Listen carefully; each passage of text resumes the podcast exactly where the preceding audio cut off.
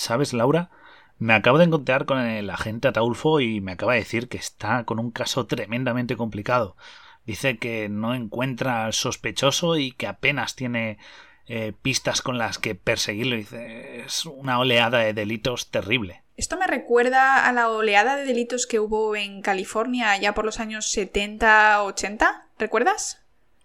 Cierto, la ola de crímenes que ocurrió en la zona de California. Es verdad, pero ese, ese conjunto de delitos se solucionó gracias a la ciencia, ¿no? Así es, y lo increíble es que la ciencia consiguió resolver todos ellos de golpe, en el mismo instante. Como siempre, el brazo de la justicia es largo, pero el de la ciencia lo es aún más.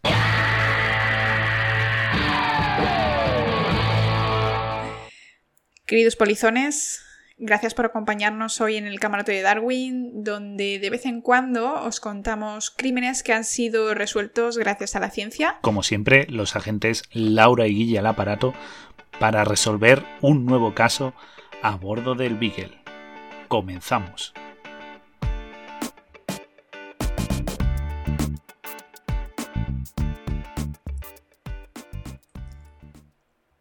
Pueblo de Visalia, California año 1973. En este tranquilo pueblo empezaron a suceder una serie de allanamientos de morada, en los cuales se abrían cajones, cambiaban las cosas de sitio, pero no había robos de gran valor. Desaparecían cosas personales, fotos o incluso no desaparecían, pero las rompían o las cambiaban de sitio, sustracción de anillos familiares, pero nunca se llevaron nada de valor real, ni dinero aunque estuviera a la vista. Hubo un total de 120 allanamientos en unos pocos meses. Además, el culpable no dejó rastro. A partir de ese momento se pasó a conocer a este criminal como el desvalijador de Visalia. También, en el mismo pueblo, en 1975, hubo un intento de rapto de una chica de 16 años. Según relataron los testigos, el padre de la chica se encontró al intruso a punta de pistola en la misma puerta de su casa intentando llevarse a su hija el criminal disparó y acabó con su vida. En este momento la chica consiguió escapar hacia dentro de la casa juntándose con su madre, lo que permitió salvar su vida. Esto sirvió para hacer un retrato robot del intruso y se ofreció una recompensa por este individuo. Unos meses después, durante otro allanamiento de morada, fue casi atrapado por la policía durante un forcejeo con un policía, pero consiguió escapar por los pelos. En 1976, tres años desde el inicio de los crímenes, finaliza esta ola de crímenes en el pueblo de Visalia. Por otro lado, en 1976 empezó a haber una nueva ola de crímenes en la zona de Sacramento. Estos crímenes, sin embargo, tuvieron una mayor gravedad, ya que eran de carácter sexual. Las víctimas eran mujeres que vivían solas o cuyo marido se había ido a trabajar o de viaje. Eran violaciones extremadamente violentas que duraban horas, según las pruebas recogidas. Y en alguna ocasión se dieron ataques eh, fuera de esta zona, pero eran de manera puntual. Todo era en la misma zona de Sacramento. Los psicólogos forenses de las autoridades se dieron cuenta de que el modus operandi de estos delitos era bastante similar, por lo que se empezó a barajar la idea de que fuera un violador en serie. A este delincuente lo llamaron el violador de la zona este. Curiosamente, algunas de las víctimas de la violación dijeron algo un poquito extraño. Dijeron que su atacante decía una frase muy curiosa que era Te odio Bonnie, lo cual era un poco extraño porque ninguna de las víctimas tenía ese nombre. Los investigadores además sugirieron que el violador tenía entrenamiento militar, ya que se pensó que era bastante precavido, pues telefoneaba a sus víctimas con antelación e incluso visitaba las casas antes del día del crimen para dejar abiertos pestillos, para poder escapar posteriormente o incluso para dejar escondidas armas que fuera a necesitar. Hmm. Además elegía zonas por donde podría huir en caso de necesitarlo, pues como zonas con plazas, colegios donde pudiese esconderse y también se aseguraba de que no hubiera callejones sin salida donde pudiera pues quedar atrapado ante una persecución policial. Es decir, estaba todo calculado al milímetro. Estaban ante un violador en serie extremadamente calculador, violento e inteligente. En este área hubo también un asesinato a una pareja que iba paseando por la noche. Al coincidir con una violación en la misma zona, se barajó que fuera el mismo criminal. Los crímenes en esta zona de Sacramento, también llamada la zona del Este, ocurrieron durante tres años. En este tiempo, el criminal siguió aterrorizando a estas mujeres, llamándolas por teléfono meses y hasta años después de su crimen. En 1979 dejaron de ocurrir crímenes de violación en este área de California y fueron en total más de 40 violaciones en la llamada zona del este durante tres años, más el asesinato de la pareja. Tras esto tenemos que desplazarnos a otra zona de California, ahora en el sur, alrededor de la zona de Santa Bárbara, donde en 1979 comenzó otra nueva ola de delitos. En este caso las víctimas eran parejas y la gravedad de los crímenes en este caso era desproporcionado al desencadenarse generalmente la muerte de ambas víctimas. En este caso, la primera pareja que fue atacada consiguió escapar debido a que un vecino oyó los gritos, pero todas las demás no tuvieron tanta suerte. Eh, tenemos que decir que ya estaríamos entrando en el año 1980 y en este año dos parejas más eh, fueron víctimas de este mismo modus operandi. El criminal, según se pudo observar, inmovilizaba tanto al, hombre como a la mujer y a ella la violaba durante varias horas hasta que después acababa asesinando a ambos a golpes. Los investigadores se dieron cuenta de que los nudos de las víctimas eran los mismos que utilizaba el violador de la zona este, por lo que empezaron a relacionar los crímenes ocurridos entonces con este. Pero no se llevó como un único caso, sino que lo tuvieron en cuenta, pero en verdad ambas líneas de investigación se mantuvieron separadas. En 1981 hubo otros tres ataques en la zona del sur de California, como hemos dicho, y hubo en total nueve asesinatos en tres años, Luego, durante cinco años, no se dieron más ataques, y este silencio se dio seguramente porque la última pareja a la que atacó el criminal eh, consiguió defenderse y mantuvo además un forcejeo con el marido. Entonces, debido al riesgo, pues se cree que al estar tan cerca de, de ser descubierto y atrapado, pues decidió dejarlo por un tiempo pero aún así, en 1986 hubo un asesinato más, en este caso era de nuevo otra mujer que había estado sola en casa. Y bueno, pues que al encontrarse vulnerable el, criminal no dudó en atacarla. Después de esto, el Original Night Stalker, traducido como el acosador nocturno original, que así es como se había denominado a este criminal, desaparece de la faz de la Tierra o al menos no se, le, no se le relaciona con más crímenes. Como hemos dicho, los investigadores ya sospechaban que tanto el violador de la zona del este como el Original Night Stalker eran el mismo criminal debido pues eh, los nudos que utilizaba para atar a sus víctimas eran los mismos, el modus operandi era siempre igual, era una persona que lo tenía todo calculado al detalle, no atacaba en zonas en las que pudiese correr el peligro de ser pillado y, entonces pues realmente se, se empezó a pensar que estaban ante una posibilidad muy grande de ser el mismo, el mismo criminal. Tras esto, la investigación quedó parada debido a la falta de pruebas con las que poder seguir una línea de investigación. Recordemos que hasta el año 2000 no existían pruebas genéticas forenses, por lo que las pruebas biológicas no podían analizarse más allá de comparar pelos o uñas, eh, por ejemplo, en, el microscopio, viendo pues como la estructura del pelo o de la uña, o como mucho test muy básicos de, de grupo sanguíneo, pero no había esa precisión genética que nos ofrecían pruebas como la PCR. Además, como ya hemos dicho, era un criminal experto, sabía lo que hacía y no dejaba ninguna huella dactilar, con lo cual dificultaba mucho más el trabajo y por supuesto no dejaba ninguna otra prueba.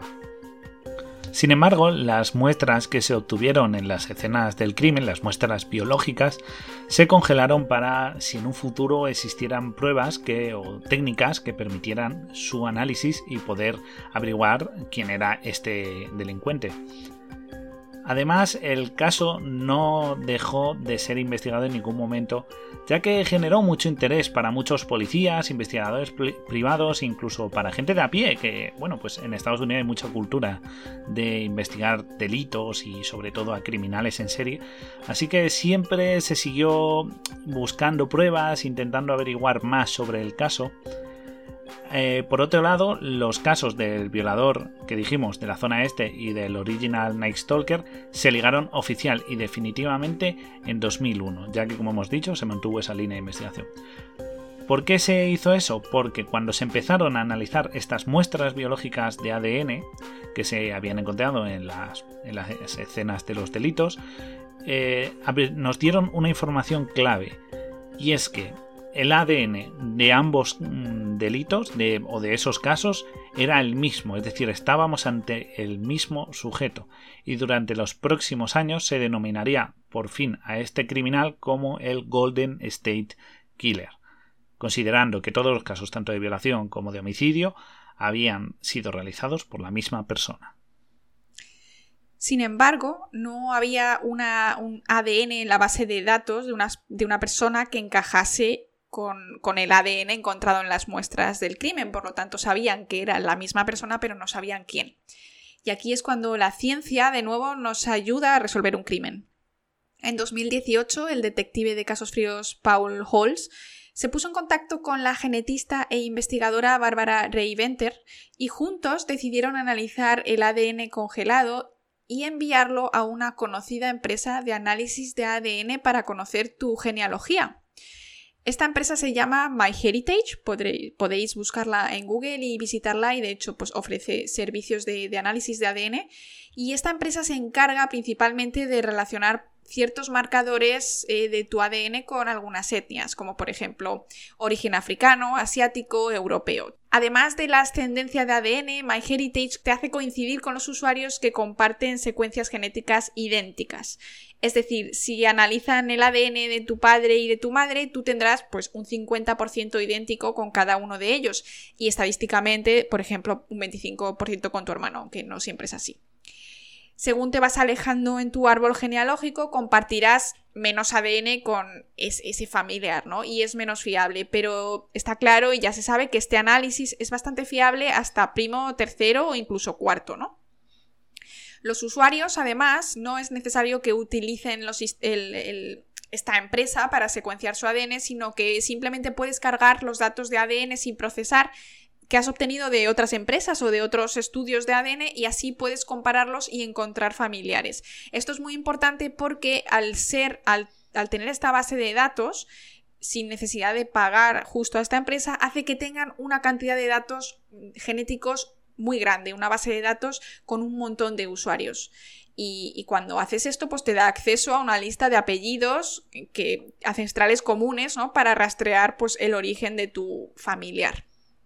Entonces, eh, te puedes poner en contacto con estas coincidencias de ADN si lo deseas y, bueno, pues tienes acceso a una herramienta que puedes explorar tu ADN. Es bastante interesante. Podemos hacer algún día un programa sobre estas empresas. No todo es maravilloso, pero pueden ser bastante interesantes, como veremos a continuación. Entonces, la empresa utiliza la secuenciación de tus cromosomas para mapear los cromosomas y además te, manda fotos y te dice en qué zonas coincides exactamente con tu familiar, ¿no? Con tu pariente. Es bastante interesante y bastante, bastante curioso, ¿no? Claro, pero ¿qué tiene que ver esto con nuestro caso? Bueno, pues lo que ocurrió es que el denominado Golden State Killer tuvo un match y no, no nos referimos a un match de una app de ligue, me refiero a un match genético. Se descubrió un primo tercero que, eh, con el que había asociación, que debía ser pariente suyo. En ese momento, las autoridades con el más alto secreto se pusieron en contacto con él, con este primo tercero, y empezaron a investigar por la línea genealógica quienes podían bueno, pues quién entraba en esa línea de ser sus parientes y llegaron a cinco sospechosos, de los cuales solo uno, haciendo el cálculo de la edad y en la época en la que ocurrieron los, los delitos, encajaba. Además, Se investigó a esta persona y se vio que coincidía justo con la zona donde vivió, con la época de los de bueno, de todos estos asesinatos y violaciones. Y además tenía un perfil psicológico que daba a entender que podía ser una persona que encajara con este, con este tipo de, criminal, ¿no? Pero claro, a la hora de detener al sospechoso, se necesitaba tener una prueba sólida para poderle llevar ante la ley y para ello necesitaban una muestra de ADN con el que compararla con los resultados obtenidos con esas que habían congelado y de esta manera juzgarle por los delitos cometidos. Esta persona, este sospechoso, era Joseph James de Angelo. Era un hombre de 72 años que llevaba una vida tranquila y tenía un físico bastante fuerte y ágil. Además, se sabía o se sospechaba que eh, era bastante precavido y que además era muy inteligente en base a su modus operandi y que seguramente conocía bien el funcionamiento de la policía por cómo no dejaba pruebas. Así que decidieron seguirle durante varios días en secreto hasta que por fin cometió el error de tirar un vaso de café a una papelera, el cual recuperaron los agentes para poder utilizarlo y tomar esas muestras y poder compararlo. Por fin obtuvieron los resultados y descubrieron que tras 45 años estaban ante el Golden State Killer porque los resultados del análisis de ADN eran 100% fiables. Este criminal fue al fin detenido en junio de 2018 y condenado a 11 cadenas perpetuas en 2020 por 50 violaciones y 13 asesinatos, los cuales además confesó evitando así la pena de muerte. O sea, tonto no era, que como sabéis todavía está vigente en Estados Unidos. Por otro lado, confesó además ser el criminal detrás de los desvalijamientos y allanamientos que ocurrieron en la zona de Visalia, pero no fue juzgado por estos delitos de allanamiento. A continuación os contamos su biografía y datos relevantes que han sido muy estudiados por psicólogos forenses y criminalistas durante muchos años, ya que fue durante los años 80 y 90 cuando se empezaron a analizar pues, los datos, las personalidades ¿no? de estos criminales, y este caso fue demasiado sonado como para ignorar esta parte en la investigación. Joseph James de Angelo nació el 8 de noviembre de 1945 en Bath, Nueva York. Tenía dos hermanas eh, menores y un hermano menor también. Un familiar informó que cuando De Angelo era un niño pequeño fue testigo de la violación de su hermana de 7 años por dos soldados en una base aérea americana en Alemania Occidental donde la familia estaba estacionada en ese momento. Después de su condena, una de las hermanas de Angelo afirmó que él fue abusado física y mentalmente por su padre durante años mientras crecía. Los fiscales además informaron que De Angelo cometió robos y torturó y mató animales durante toda su adolescencia. De Angelo se unió a la Armada de los Estados Unidos en septiembre del 64 y sirvió durante 22 meses durante la Guerra de Vietnam como controlador de daños. Esto es importante ya que, como hemos dicho, sospechaban que tenía entrenamiento militar y así era, tenían razón. En 1968, De Angelo estudió y finalmente se graduó con un título de asociado en ciencias policiales. También asistió a la universidad eh, en Sacramento en 1971, donde también obtuvo una licenciatura en Derecho Penal. Como podéis ver, este criminal sabía perfectamente lo que hacía, no solo planeaba sus crímenes al detalle, sino que conocía cada entramado de la ley. Desde 1973 hasta el 76 fue eh, oficial de policía de la unidad de robo en Exeter que era una ciudad eh, cerca de Visalia, y esto es importante porque seguramente esto le sería muy útil para saber cómo iban las investigaciones sobre sus propios crímenes. Además, luego sirvió en la zona de Sacramento, curiosamente entre los años 76 y 79. En ese momento fue arrestado por robar un martillo y un repelente para perros, y fue sentenciado a seis meses de libertad condicional y despedido en octubre de ese mismo año. Durante el proceso de ser despedido del cuerpo, De Angelo amenazó con matar al jefe de policía, es decir, ya tenía ciertos comportamientos agresivos, y presuntamente acechó la casa de su superior. Sus compañeros decían que era serio y distante. Esto fue unos meses antes de matar a la pareja en la zona de Sacramento y luego, al ver que había cometido un homicidio, decidió mudarse a la zona del sur de California, donde se dio la tercera ola de crímenes, donde ya pues se contenía menos y decidía directamente asesinar a sus víctimas. Anteriormente hemos mencionado que el agresor decía te odio Bonnie, lo cual parece que hasta ahora no tenía ninguna explicación, pero sí tiene un sentido y es que en 1970 antes de que cometiera ningún crimen, De Angelo se comprometió con Bonnie Jean Caldwell, una compañera de clase, pero ella rompió la relación después de que el propio De Angelo ya la amenazara con un arma para obligarla a casarse con él. Esto explicaría esa frase de resentimiento que tenía y que mencionaba durante los ataques. En noviembre de 1973 se casó con Sharon Marine Haddell, que fue justo cuando empezaron los allanamientos, la primera ola de crímenes. Con Sharon tuvo tres hijas antes de que la pareja se separara en 1991. En julio de 2018, eh, solicitó el divorcio. Esto fue tras saberse que él era el, el asesino, el Golden State Killer. Se desconoce el historial de empleo de De Angelo en la, década, en la década de los 80, pero se sabe que desde 1990 hasta su jubilación en 2017 trabajó como mecánico de camiones en un centro de distribución de algunos eh, supermercados.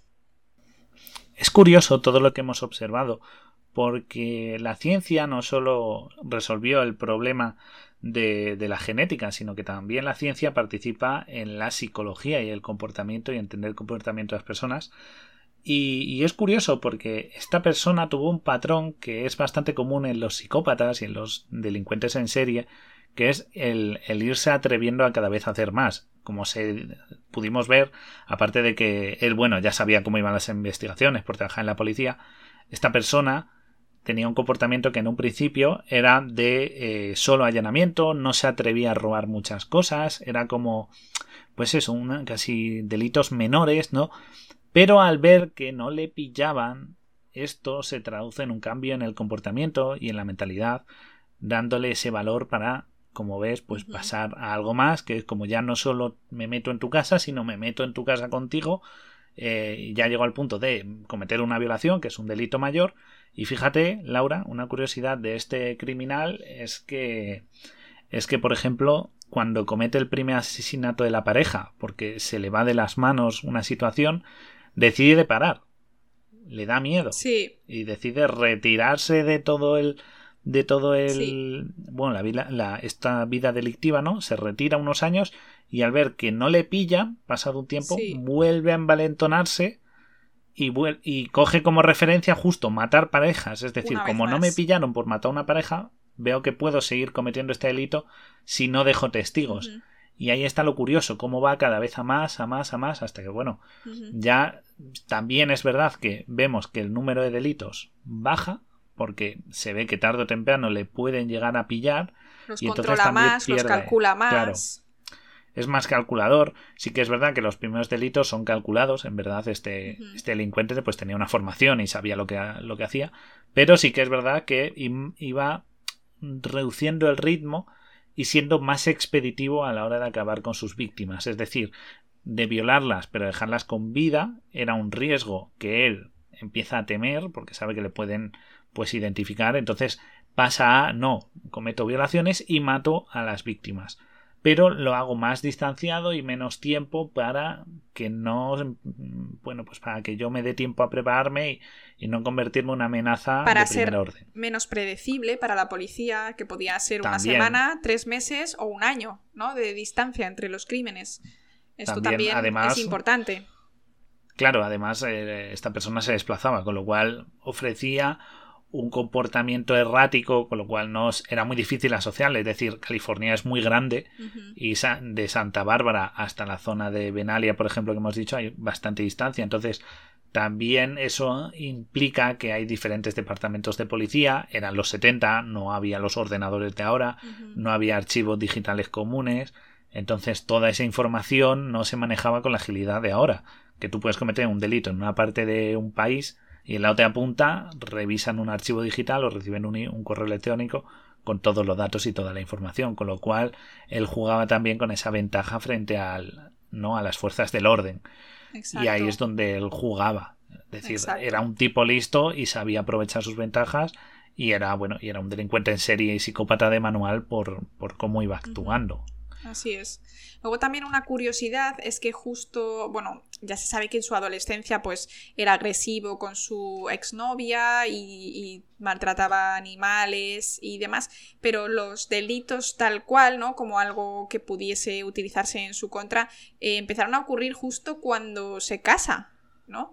como una manera quizá de escapar o que él ve que tiene esa, esa esa vida, ¿no? Que le exime de ser, porque la típica, ¿no? El típico hombre blanco, casado, con hijas, no es el, primer sospechoso. Y además, una cosa que yo creo que él utilizó y que él sabía es que la policía, no en los, no en los allanamientos de morada, pero sí que cuando empezaron las violaciones, buscaba, sobre todo al principio, ¿no? Hasta que empezaron a relacionarlo a hombres en el medio cercano de las mujeres y, nunca pudieron encontrar a alguien porque él no las escogía por conocerlas, sino que era una selección más al azar. Y esto pues despistó muchísimo a las autoridades, ya que este tipo de crímenes suelen ser en la mayoría de casos de personas cercanas ¿no? a la víctima.